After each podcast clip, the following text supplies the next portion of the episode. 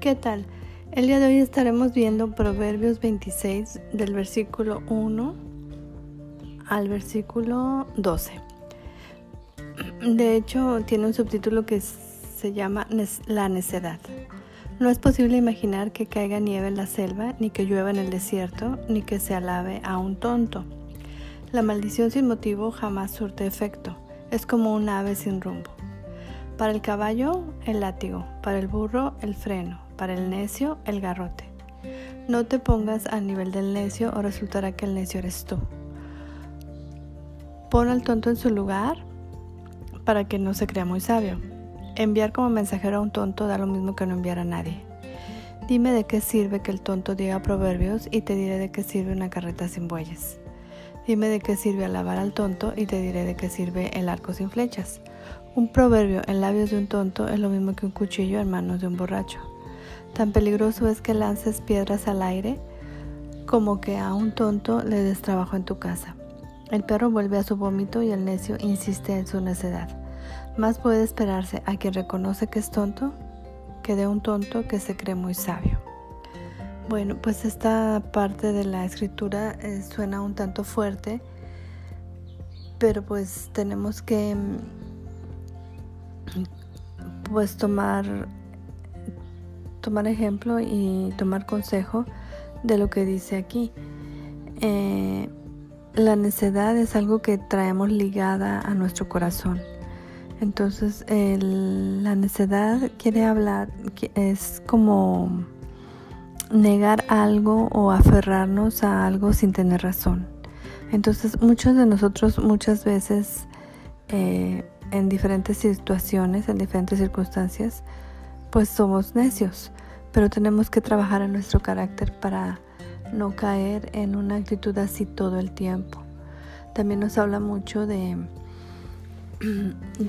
del tonto, el tonto, el tonto pero mm, nosotros a lo mejor tenemos un concepto diferente.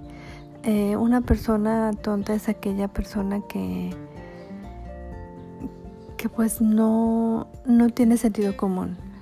Entonces hay que pedirle a Dios que tengamos sentido común porque cualquiera podemos caer con nuestras actitudes en esta característica, en esta en esta característica que nos está mostrando la escritura. Yo te invito a que tú, tú y yo le pidamos al Señor que nos ayude a ser más como Él, a ser astutos, a ser eh, diligentes, a ser misericordiosos. Tiene muchas cosas, muchas cualidades que Dios nos ha, ha, estado hablando a través de estos proverbios.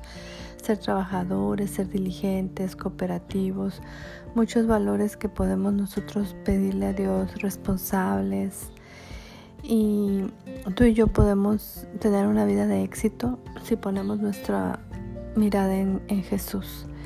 Entonces, alejarnos de la necedad, alejarnos de esa actitud de, de ser, eh, no, prestar importancia a lo importante.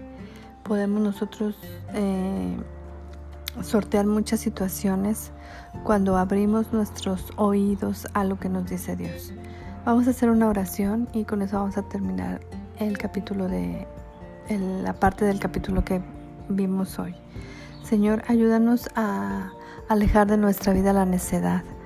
Ayúdanos a no tener siempre la razón, a saber escuchar, a, a poner por obra lo que tú dices. En el nombre de Jesús, amén pues este fin de semana te deseo que la pases muy bien con tus amigos, con tus papás y recuerda seguirte cuidando de